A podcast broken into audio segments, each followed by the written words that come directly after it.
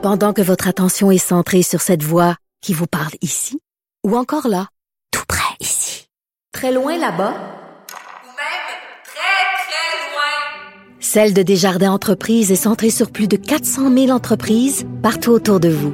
Depuis plus de 120 ans, nos équipes dédiées accompagnent les entrepreneurs d'ici à chaque étape pour qu'ils puissent rester centrés sur ce qui compte, la croissance de leur entreprise.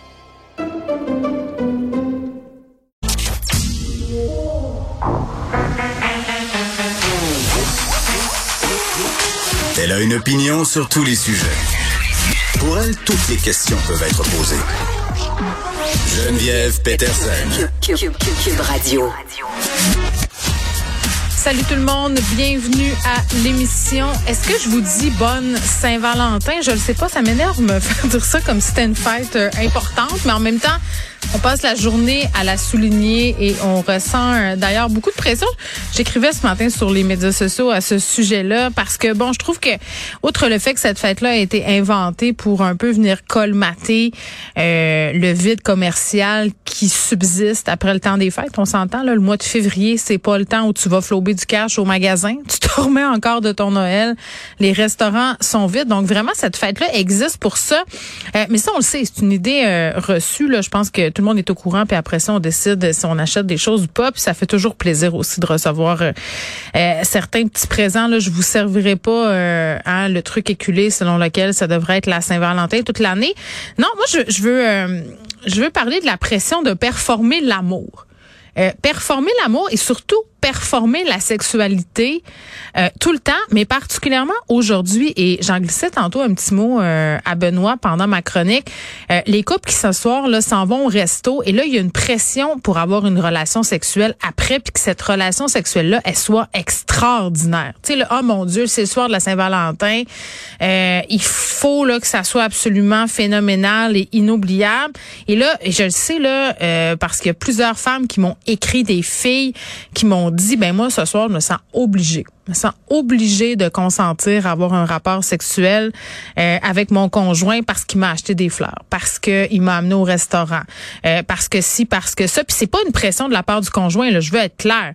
Euh, c'est une pression qui est ressentie par les madames euh, de se plier justement au jeu de cette soirée-là. Et, et les messieurs aussi, des messieurs qui m'ont écrit pour me dire, ben moi je me sens obligée de faire un setup ultra romantique. Euh, sinon je suis pas un bon chum. À chaque année, il faut se réinventer.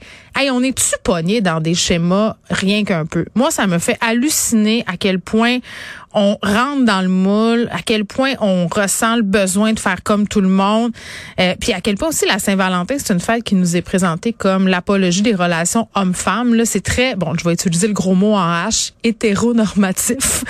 Euh, c'est très euh, cisgenre aussi, donc on n'a pas vraiment de modèle ou de scénario là, pour les personnes euh, qui vivent autrement. On peut-tu se donner un break? Pour de vrai, là, se slacker la pression sociale et faire ce qui nous tente à soi. Hein? Euh, si ça tente de faire un trip à trois, fais-en un. Je lisais euh, ce matin un article sur le libertinage qui est très populaire dans le journal de Montréal. Donc, je pense que ça a la cote en ce moment, le mélangisme ou l'échangisme. D'ailleurs, moi, j'ai appris un truc absolument incroyable. Euh, ça a l'air que l'ananas c'est le symbole des gens qui font du mélangisme ou de l'échangisme. Donc, si vous vous promenez à l'épicerie, quelqu'un a son ananas à l'envers, ça là, c'est un message. Je peux vous dire que j'ai déjà envoyé des messages sans m'en rendre compte. Donc voilà, si ça vous tente de faire du mélangisme, allez-y. Si ça vous tente de regarder un film ou une série télé, faites donc ça aussi. D'ailleurs, si vous ne l'avez pas vu, je vous suggère euh, Inventing Anna qui raconte l'histoire euh, d'Anna Delvey, qui est une jeune euh, fraudeuse, une jeune escroc qui a fait en fait la pluie le beau temps dans la haute société new-yorkaise. Il y a de ça quelques années, le fait de la prison, s'est fait passer pour une riche héritière allemande. Je vous dis, j'ai passé la journée d'hier à cette série-là euh, avec mon chum. Ça se passe sur Netflix. Malheureusement, c'est en anglais, mais qu'est-ce que vous voulez? C'est très, très bon. Euh, euh, sais, puis le restaurant ce soir, c'est pas nécessaire. Ça vous tente d'y aller, allez-y. Ça vous tente de commenter du poulet? Euh, ça vous tente de la faire, la soirée romantique? C'est pas pour vous soumettre à une pression. Faites les dons. Euh, tu sais, pour vrai, faut arrêter de se mettre de la pression avec ça. Faut arrêter de toujours vouloir être à la hauteur de tout. Regarde, moi, aujourd'hui, j'ai mal au ventre. Qu'est-ce que tu veux, là? C'est ça. C'est ce moment du mois-là.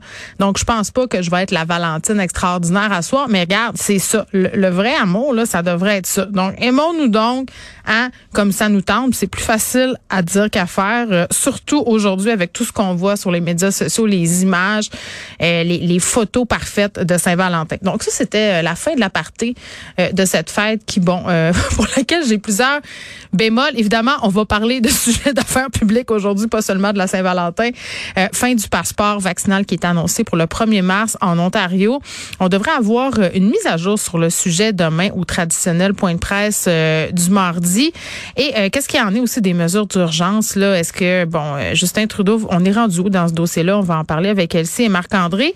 Et euh, anniversaire cette semaine, c'est drôle, j'en parlais vendredi dans ma chronique. Je faisais allusion au printemps érable. Je disais ah j'ai amené mes enfants un marché taper dans des casseroles. Est-ce que c'est la même chose que les manifestants à Ottawa? Ça fait dix ans le printemps érable, mine de rien. On dirait que c'était hier. J'ai ressorti des boulamites, ma photo de moi. Ah ouais, le bras en l'air, toi chose, avec mon carré rouge. Je manifestais. C'était un moment de solidarité citoyenne absolument euh, galvanisant. Est-ce qu'il reste quelque chose de cet engagement politique-là? Catherine Dorion sera avec nous. Je sais que quand on pense à Printemps érable, on parle beaucoup, on pense beaucoup à Gabriel Nadeau-Dubois, euh, Martine Desjardins, puis comment il s'appelait l'autre là? Euh, ah, J'ai oublié son nom. Oui, les, merci, Carl Léo Bureau-Blouin. On pense à eux, mais Catherine Dorion qui était quand même euh, impliquée dans ce mouvement-là.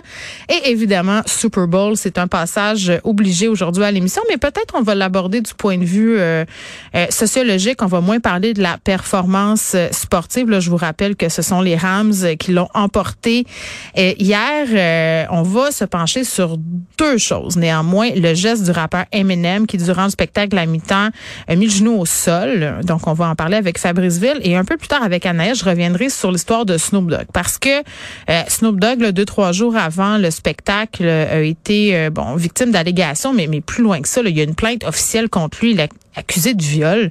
Euh, c'est pas une petite accusation, c'est pas une accusation non plus qui a été faite anonymement sur un site de dénonciation. Là, c'est une accusation sérieuse. C'est entre les mains de la police.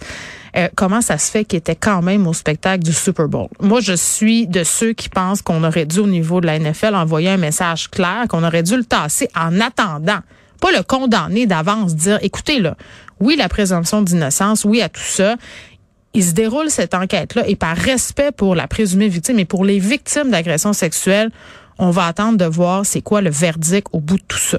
Je pense que la NFL a raté une belle occasion d'envoyer un message clair, surtout qu'on sait là, que cette organisation-là, à travers les années, beaucoup été pointée du doigt pour avoir caché des histoires euh, assez sordides, là, violence conjugale, violence sexuelle, euh, des histoires de racisme aussi.